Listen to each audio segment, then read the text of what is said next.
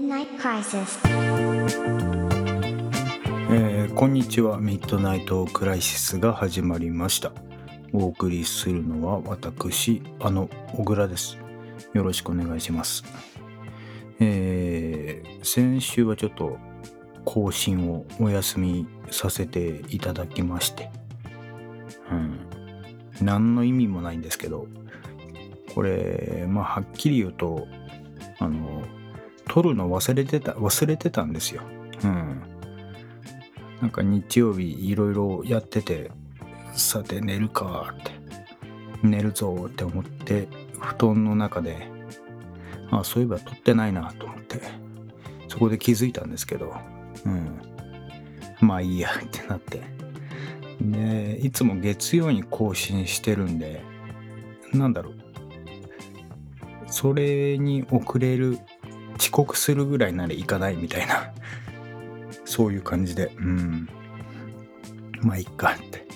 うん、そういう流れだったんですけど、まあ、それ自体はどうでもいいんですけど、その、今週は更新しませんってことを告知する場を持ってないなってことに気づいて、うん、まあ、まあ、それもあって、なんだか更新されねえなって直接連絡くれた人もいたりしてね。うん。まあそれちょっと申し訳なかったんですけどまあそっと休んだりすることもあるんで、うん、その時はまあすいません。そういうこともあります。うん。えー、先週先々週あの江ノ島まで行ってきたんですよね。江ノ島っていうと、まあ、関東圏ではメジャーな景勝地だと思うんですけど私あの江ノ島ってあんまり縁がないんですけど、まあ、そんな私でもそれこそ、えー高校生ぐらいの時ですかね。あのみんなでバイク乗るようになった時に、えー何度か何度か12度行ったんですけどまあそんな健全な、えー仲間内でもなかったんで行くと言ってもその真夜中とかそれこそ明け方とか、うん、そんぐらいの時間軸で行くことしかなかったんで、うん、今回あの江ノ島江ノ島行ってきて初めてあの観光地的なそのなんだ商業商業機能がちゃんと生きている。そういう江ノ島を初めて目の当たりにしたしたんですよね。うん、なんか、うん、やっぱり人気なだけあってなかなか良い場所で、うん、何が良かったのか具体的に言えばいいんだろうけどなんつかね。なんかいいんすよね。なんかいいじゃんって。あの旅情を、うん、かき立てるような。うん、そういう風景とかね、うん、いいじゃんって そう思いましたね。うん、そんぐらいですよ。うん、ああとこの間夜の東京タワー行ったっていうねすすげえどうでもいいな。うんまあなんかいろいろ言いたいことは言いたいことはないですね。うん、なんもないです。ということで今週もよろしくお願いします。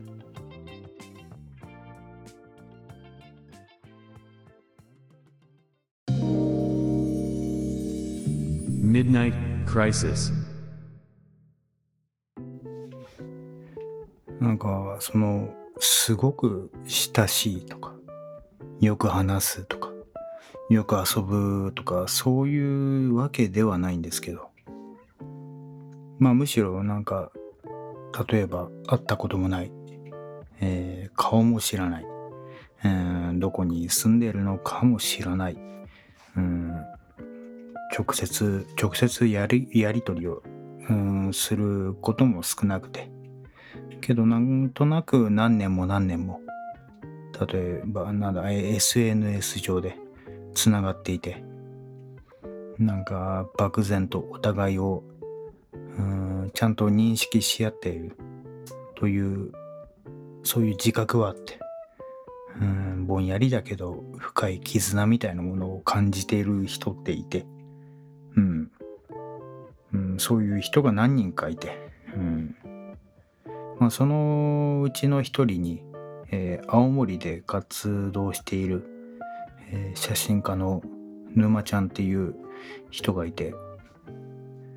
でまあ写真家といってもはっきりとした何かがあるというわけではなくうん。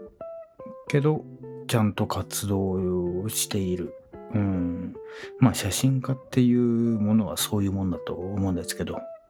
うん。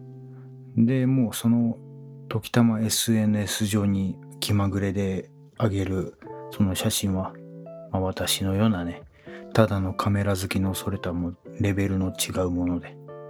うん。これはちゃんと学んだ人だなっていうのをはっきりわかるようなそういうレベルの人ではあるんですけど。でその子が個展を開くという告知をしていてでそういうことは今までなかったんですけど、うん、まあその個展を開くということが、まあ、正直すごい意外だったんですよ。うん。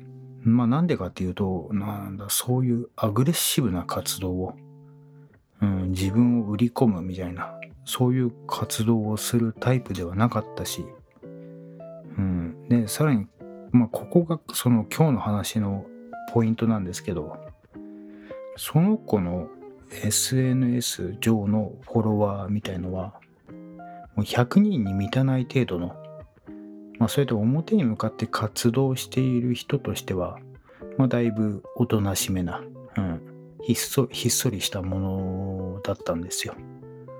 うん。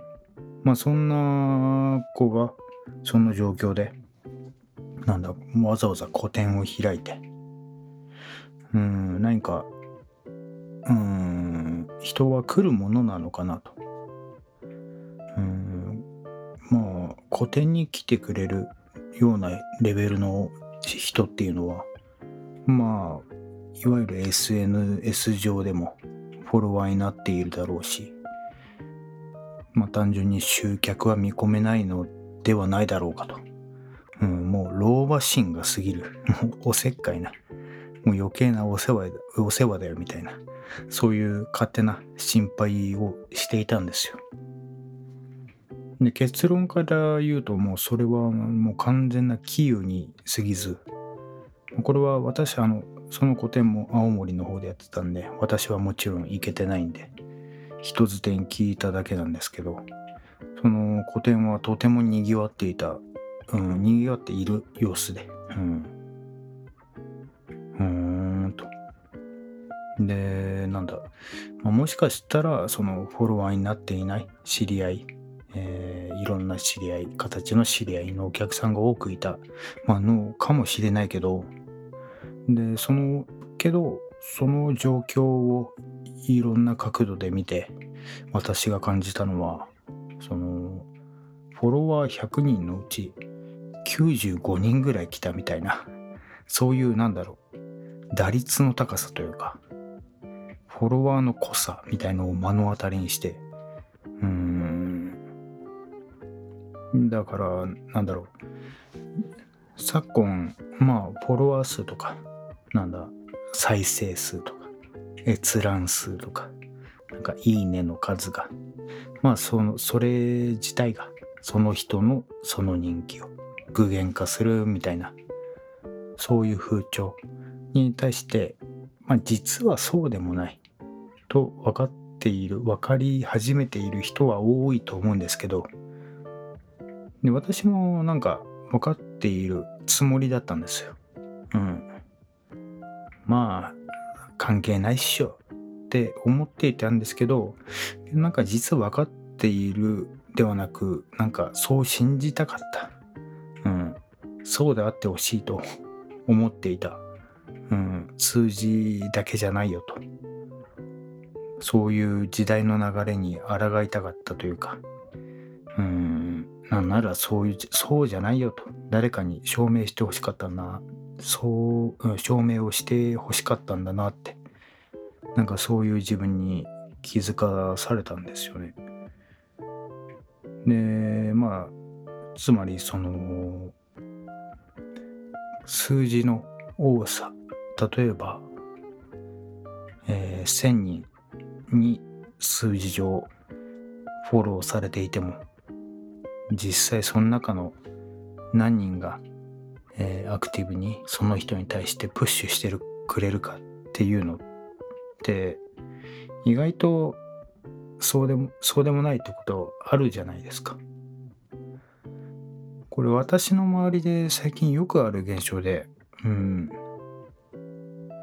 すごく例えば YouTube で、えー、何か、えー、作品だったりとか発表とかそういう動画を、えー、上げても再生数がまあ1000いくかいかないかみたいなみたいな状況なんですけどけどその人の周りのコミュコミュニティというかその集まりはすごい盛り上がってるんですよ。そういうことってすごく多くて、うん。まあなんか、数じゃないなって。うん。そういうことを、うん、数字ではわからない、なんだ、愛されっぷりみたいなものを、まあそういうものを今回ね、はっきりと見て、うん、まあ嬉しかったんですよね。うん。私みたいな、あの、再生数とか、えー、私ツイッターフォロワー2人とかな、4人かな。まあ、それはそうだって話なんですけどね。うん、別にそういう表で、表に向かってやってるわけじゃないんで。うん。まあ、だからそういう数字を持ってない人間にとって、いや、いや、それは関係ねえな。俺のそれとは関係ないわ。うん。まあ、まあそういうね、数字じゃわかんないねっていう、そういう話です。以上です。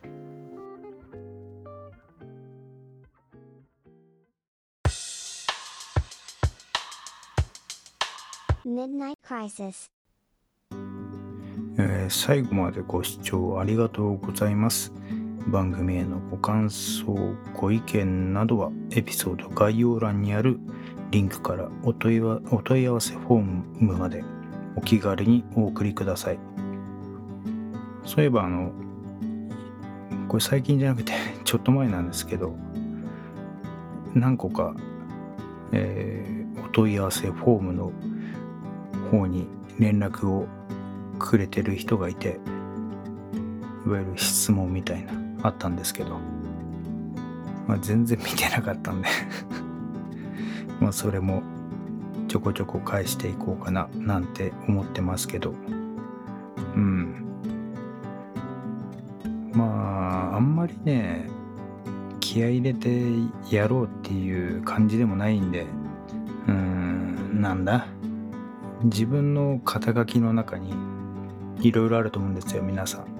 私はまあ父親であり、えー、郵便局員でありで音楽で音楽家でありとかある自分の自分自身の名詞を作ろう作ろうと思った時にそこに書きたい書か、えー、書けるいや書きたい書くべき肩書きって皆さんいろいろ持ってると思うんですけどその中にこのなんだポッドキャストのパーソナリティ、えー、っていうそういう演者っていうその肩書きはないんですよね。